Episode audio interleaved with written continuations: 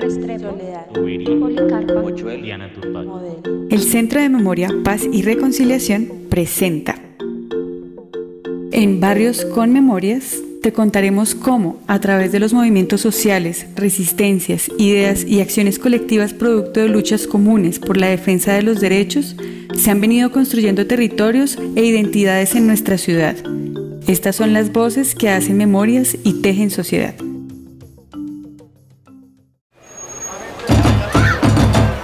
Las montañas dignas, especial de barrios con memorias, donde corre el viento, las luchas y resistencias sociales. Les llevaremos por la ciudad autoconstruida, por los cerros que abrazan, que dan segundas oportunidades, donde nacen las voces de la autodeterminación, la solidaridad y la juntanza. Bienvenidos y bienvenidas a nuestro territorio de paz, a las montañas dignas, Ciudad Bolívar, memoria y fuerza colectiva.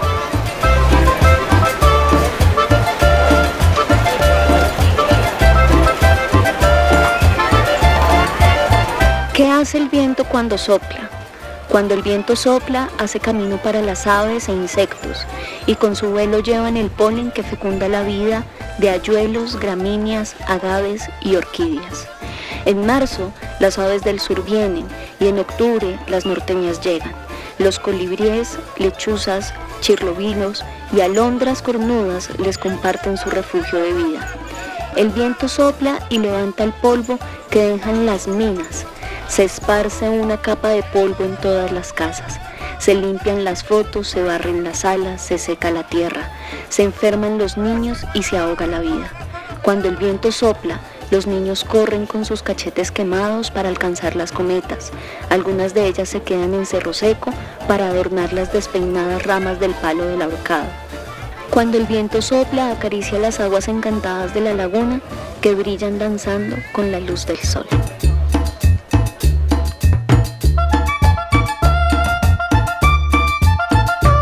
Hola a todos y todas, les damos la bienvenida a esta serie especial creada entre el Centro de Memoria, Paz y Reconciliación y el Museo de la Ciudad Autoconstruida. Este podcast ha sido nombrado Montañas Dignas. Es por eso que en este primer capítulo nos permitiremos recorrer las luchas ambientales que sus habitantes han llevado a cabo desde cada una de las organizaciones. Le damos la bienvenida a nuestros invitados. Hoy nos acompaña Michael Ramírez. Hola a todos y todas, mi nombre es Michael Ramírez, soy gestor comunitario de la localidad de Ciudad Bolívar, hago parte de la red de amigos y amigas de Cerro Seco, del colectivo Mayalo y soy indígena del pueblo Muisca. Muchas gracias. Y también le damos una bienvenida eh, a nuestra invitada Darlene Molina. Hola a todas y todos, yo soy Darlene Molina, soy habitante del barrio Potosí de la localidad Ciudad Bolívar. Hago parte de un proceso de participación y construcción de paz con niños y niñas que se llama Gestores de Paz Potosí y de la mesa ambiental No le saque la piedra a la montaña. Bueno, muchas gracias. Nos alegra mucho tenerlos hoy aquí. Eh, bueno, para dar inicio como a este espacio reconociendo también las distintas experiencias que cada uno pues trae a este lugar, eh, quisiéramos preguntarles eh, un poco acerca de esas características ambientales y ecosistemas del territorio eh, y por qué eso lo hace particular en la ciudad, también teniendo en cuenta que quienes nos escuchan de pronto pues no han venido aquí a Ciudad Bolívar. El territorio de Ciudad Bolívar tiene unas características ecosistémicas eh, bastante particulares. Ciudad Bolívar se encuentra en el suroccidente de Bogotá y los vientos que vienen, digamos, cargados de humedad, vienen de, la, de los llanos orientales. ¿sí? Por tanto, cuando llegan a, a la ciudad se descargan en, el, en los cerros orientales y en el valle aluvial del río Tunjuelo, llegando a esta zona descargados, secos. Por tanto, al llegar estos vientos secos, digamos que generan unas características ecosistémica- ecosistémicas especiales. ¿Sí? Es decir, que las plantas que, es- que están acá se han adaptado a través de los miles de años a un lugar seco. Y esto, digamos que gracias a estas, características, el ecosistema que hay acá se llama Subxerofitia andina. ¿sí? Subxerofitia significa como semidesierto. Es un semidesierto andino. Y las plantas que, estaban que están acá se han adaptado a través de los miles y millones de años a esas características y se han desarrollado. ¿no? Entonces, han desarrollado endemismos, que quiere decir que son plantas que tienen características únicas, adaptaciones únicas a estos territorios. Pues entonces vamos a encontrar eh, gramíneas, ¿sí? que son eh, una, serie de pastos, por ponerlo de alguna manera, como unos pastos muy pequeños. Por ejemplo, vamos a encontrar ayuelos y que ayuelos podemos encontrar en muchas partes del mundo. O sea, es decir, es una planta nativa de este territorio, pero se ha convertido en cosmopolita, es decir, que ha migrado a muchas partes del mundo. Y por ejemplo, en los cerros pueden llegar a dos metros, tres metros fácilmente. En Cerro Seco no pasan el metro, no pasan el metro y medio. ¿sí? Por esas características que tienen los vientos, porque la radiación eh, del sol, es decir, la luz del sol, pega más fuerte, ¿sí? Y es importante decir que eh, el ecosistema de, de Ciudad Bolívar, ¿sí? bueno, de parte de Ciudad Bolívar, porque también tiene páramo, también tiene bosque alto andino, ¿sí? Es decir, de cierta parte de Ciudad Bolívar, o gran parte de Ciudad Bolívar, recibe eh, altísima radiación solar. Entonces, a eso se le llama subxerofitia, pero la subxerofitia está asociada también a unas características geomorfológicas y las características, las características geomorfológicas de este territorio principalmente es que su subsuelo hace parte del el grupo Guadalupe, ¿sí? que es una serie, como una formación de, geológica que tiene eh, roca detrítica, arenisca. Y por tanto, cuando llueve, lo poco que llueve, porque llueve menos que en todo Bogotá, esa roca eh, arenisca tiene la capacidad de dejar filtrar el agua. Entonces es una zona importantísima para la recarga de acuíferos de estos, de estos territorios. Es decir, sin la subxerofitia andina, la subsistencia de los humedales de Bogotá y de Soacha, pues no, podría ser posible. ¿sí? Están completamente interconectados. Las plantas también que hay acá, hace miles de años, ¿sí? no era subxerofitia pero pues digamos el movimiento de la tierra, el cambio climático, muchas de estas plantas eran eh, de páramo, ¿sí? Pero eh, se han adaptado muy rápido, muy rápidamente en 10.000 años a ese cambio climático, a esa sequía. Por tanto, son plantas muy fuertes y que pueden ayudar a la ciencia, nos pueden ayudar a comprender cómo las plantas y los ecosistemas se adaptan al cambio climático frente a pues esta coyuntura tan fuerte que vivimos en la actualidad. Muchísimas gracias Michael por ese amplio contexto que realizas acerca de nuestro territorio. Y frente a ello, pues quisiéramos también como profundizar un poco acerca de esas problemáticas, tensiones o violencias eh, socioambientales que, que ocurren en nuestro, en nuestro territorio. De manera histórica, en la localidad de Ciudad Bolívar, las violencias al territorio han sido como transversales. Es justamente por eso que nos nombraba Michael de las características pues, de la subxerofitia. Por ejemplo, otra de las características que tiene la subxerofitia andina es que su capa vegetal es muy pequeña. ¿Y esto qué significa? Pues que en términos pues, de, de los modelos sobre los cuales se ha fundado la ciudad, pues que se facilita su explotación. Entonces, en Ciudad Bolívar ha habido y hay minería a cielo abierto de materiales de construcción desde hace más de, 50 años. Incluso la minería sobre la cuenca baja del río Tunjuelo llega antes que la gente llegue a la localidad de Ciudad Bolívar. Entonces hacia los años 50, que es cuando la ciudad empieza a formarse, eh, ciudad Bolívar, la cuenca baja del río Tunjuelo es casi que el depósito de Bogotá. Digamos que alrededor de la explotación minera pues se afectan justamente pues todas esas características y esa diversidad de importancia en términos de vida eh, que Michael hablaba y que en términos ecosistémicos y ambientales Ciudad Bolívar también significa, ¿no? no solamente para el sur de la ciudad, sino también para la ciudad misma. Y aparece entonces allí también un, un sujeto, un ser muy importante también en términos ambientales para la localidad de Ciudad Bolívar, pues que es el río Tunjuelo, ¿no? que atraviesa la localidad de Ciudad Bolívar, pero que además también nos conecta como borde sur con otras localidades del sur de la ciudad. Y estas localidades, este borde sur de la ciudad, nos conectamos no solamente por el río, sino también por las tensiones y las problemáticas socioambientales que existen, como la explotación minera, pero también, por ejemplo, como, no sé, la expansión urbana no planificada, ¿no? Entonces, por ejemplo, una de las características también de la localidad de Ciudad Bolívar en términos ambientales es que pues somos borde urbano rural, ¿no? Entonces, la mayoría, más del 70% de la localidad de Ciudad Bolívar es zona rural.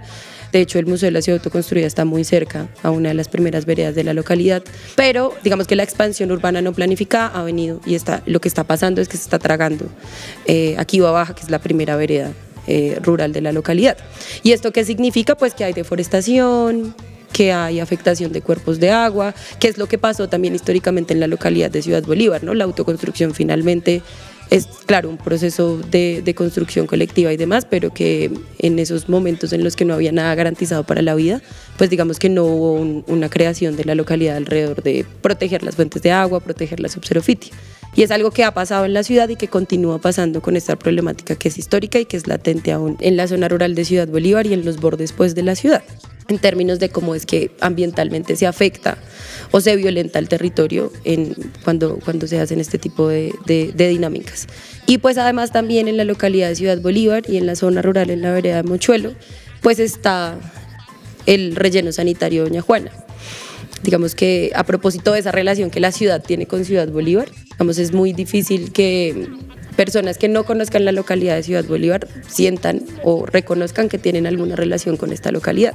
Sin embargo, pues a las 7.000 toneladas diarias que llegan al relleno sanitario de Doña Juana, bueno, al basurero de Doña Juana, pues todas y todos los que habitamos la ciudad, incluso algunos municipios aledaños, pues aportamos. Pues toda la localidad de Ciudad Bolívar es cuenca y microcuenca del río Tunjuelo y todas estas digamos, como afectaciones que generan el, el, relleno sanitario, pues terminan afectando también a los ecosistemas que hay en la localidad, pero además también todo esto termina en el río Tunjuelo.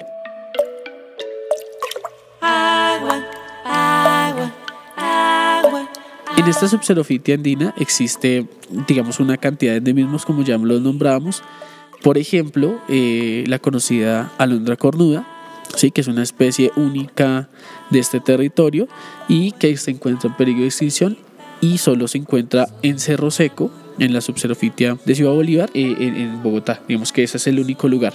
¿sí? Pero además existen otros, el agave silvesteriana, el agave condina marcensis, una serie de artrópodos infinita y plantas, una, infinidad de plantas pues, que existen en, en Cerro Seco, en la subxerofitia andina. Muchas gracias, Darlene, también como por ese panorama. Em, pues de todas estas problemáticas y situaciones que suceden en estas montañas y que muchas veces esa gran ciudad que también se ha construido a costillas de estas montañas, pues muchas veces no reconoce y no, y no se problematizan o, o se cuestionan en otros espacios distintos a nuestro territorio.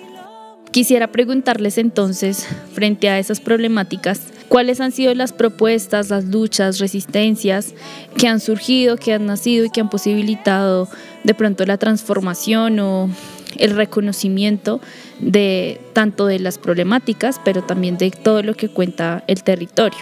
Y no sé si de pronto se les ocurra eh, si estas propuestas, eh, luchas y movimientos se relacionen de pronto con la construcción de memoria.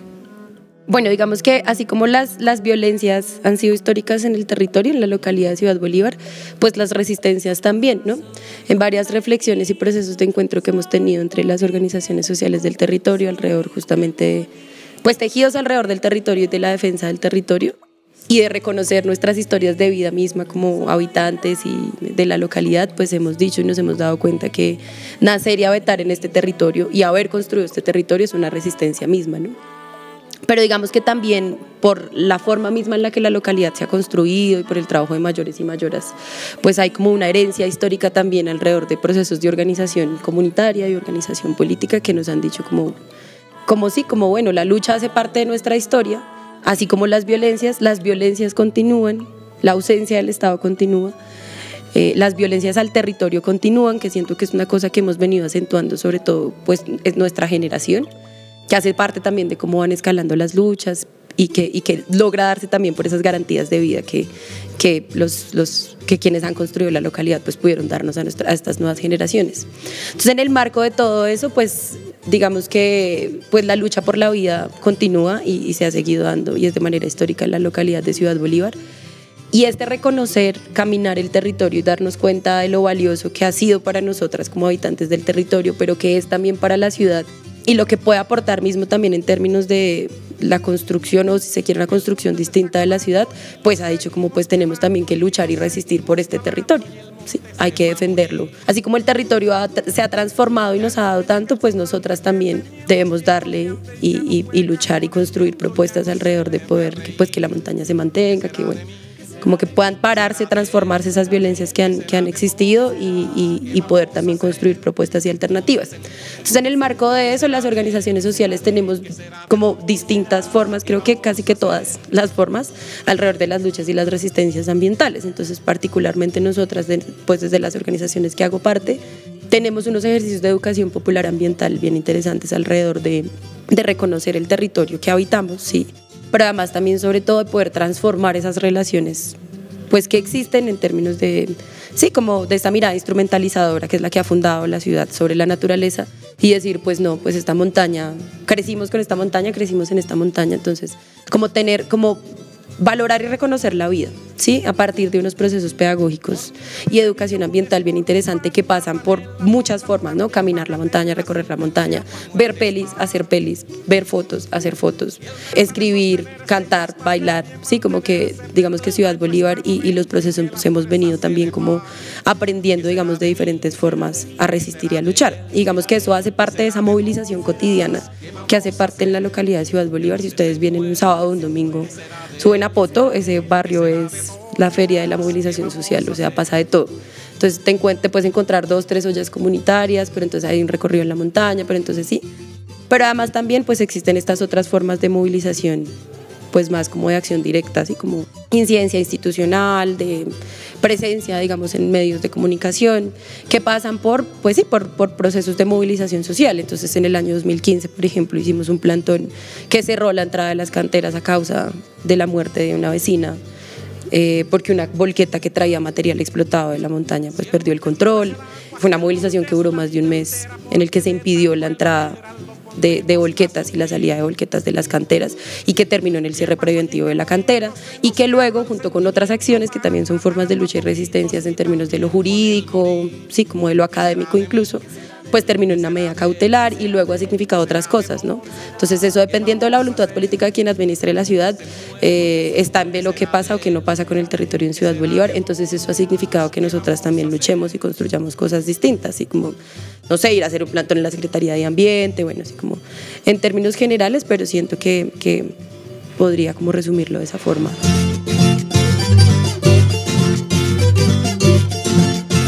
Complementando lo que dice mi compañera Arlene, eh, es fundamental que mm, desde estos territorios hemos empezado a proponer otras formas de, de, habitar el territorio, ¿sí?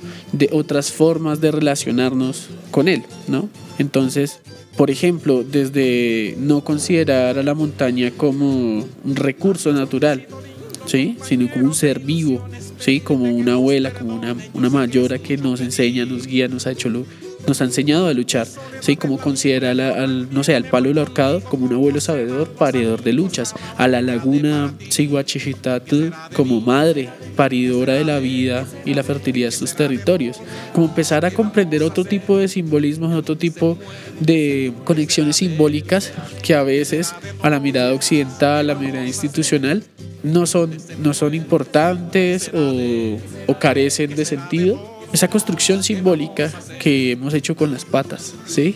caminando el territorio, ha sido eh, fundamental para hoy pararnos frente a la institucionalidad, pararnos frente al Estado, que muchas veces llega, llega al territorio, pero ya con prácticas violentas y con sus lógicas. Y nosotros aquí, y nosotros y nosotros acá hemos dicho un momento, esto, paremos, porque eh, este territorio se mueve diferente. Nosotros tenemos otra otra visión de este territorio es la, la vida, es un territorio para la preservación de la vida y de todas las vidas, no solo la humana. ¿Sí? La dignidad de todas las vidas, no solo la humana. Eso implica la quebrada, implica la laguna, implica el cerro, implica al ave. Entonces, desde estos territorios, la propuesta es una contrapropuesta a la manera en que se ha desarrollado la ciudad, que creemos que es tóxica para la gente, que destruye el territorio, que no está muchas veces en pro de la dignidad de la gente. Y esa es la apuesta de esta montaña con memoria. Es la memoria recordar, ¿sí? recordar cómo han sufrido nuestros padres, nuestras abuelas, poder tener una vivienda digna, nos hace decir, el momento no podemos continuar con este modelo de ciudad. Y eso es como fundamental.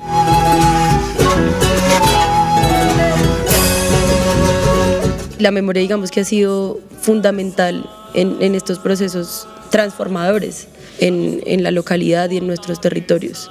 Entonces es como justamente reconocer ese origen, ¿no? esa raíz. Y esa raíz que, que, que nosotras hemos venido asociando con la resistencia, que tiene que ver con la construcción misma del territorio. Y eso, digamos, relacionado con lo ambiental, es también como ese ejercicio de memoria, incluso reconocer cuáles han sido las violencias históricas que han atravesado el territorio, las formas en las que las gentes han construido el territorio, pues permiten también como llegar ahora en este punto nosotras a decir el territorio y las formas de vida que en el territorio deben estar validadas de la misma forma que las nuestras y, y el territorio, así como ha resistido, merece que nosotras resistamos y construyamos luchas alrededor de ellos. Y la memoria, digamos, que ha sido también como ese camino que nos ha permitido llegar ahí, pero que es también una forma desde la cual hacemos, ¿no? Como reconocer la montaña, el palo del ahorcado, la laguna, que son lugares que tú mencionabas, justamente como lugares de memoria, ¿no? ¿Por qué? Porque provocan porque son lugares con los que tenemos unos símbolos, pero también unas conexiones, unas representaciones incluso identitarias. No solamente nosotras, sino las generaciones que han construido la localidad de Ciudad Bolívar. Y eso en relación en términos de lo ambiental y la relación misma con la tierra, ¿no? Mis abuelos eligieron Poto porque parecía el campo. Y ellos son familias campesinas que tuvieron que venir pues desde otros lugares por violencias estructurales, pero, pero pues Ciudad Bolívar es eso, ¿no? Es una localidad que está construida por personas de todas las regiones del país que llegaron fundamentalmente por el desplazamiento forzado a raíz del conflicto armado del país. Entonces digamos que mm, Ciudad Bolívar logra recoger también eso desde el territorio, pero también quienes han venido construyéndolo. Entonces la memoria y la defensa del territorio y todas estas luchas y estos procesos, pues finalmente es una apuesta por la vida, ¿no? Para uno vivir más bonito sí, como que uno hace todo esto y se motiva y bueno, todo lo que, todo lo que también la mueve a una, pues es para no solamente una vivir bonito, sino que justamente la localidad y la montaña misma nos enseñaron a ser seres colectivos, entonces es porque queremos que todas vivamos bonito y queremos permanecer en el territorio. Y, y eso definitivamente pues es la paz territorial como poder tener, permanecer en el territorio y poder transformar esas realidades violentas.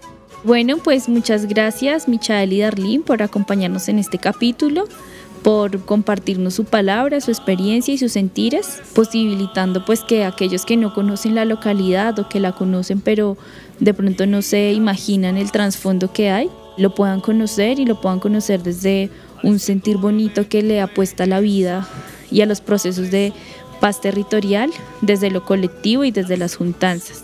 Vamos dando cierre entonces a nuestro primer capítulo de Montañas Dignas, Ciudad Bolívar, Memoria y Fuerza Colectiva agradeciendo nuevamente, recordando pues que este podcast habla sobre las luchas, la memoria colectiva y la resistencia en los barrios y en los territorios de Bogotá. Nos despedimos con una lectura que ha sido construido a partir de unos encuentros colectivos alrededor de pensarnos y dialogar sobre el palo del ahorcado y su defensa también territorial. Entonces, pues que disfruten la lectura y ya serán otros capítulos más.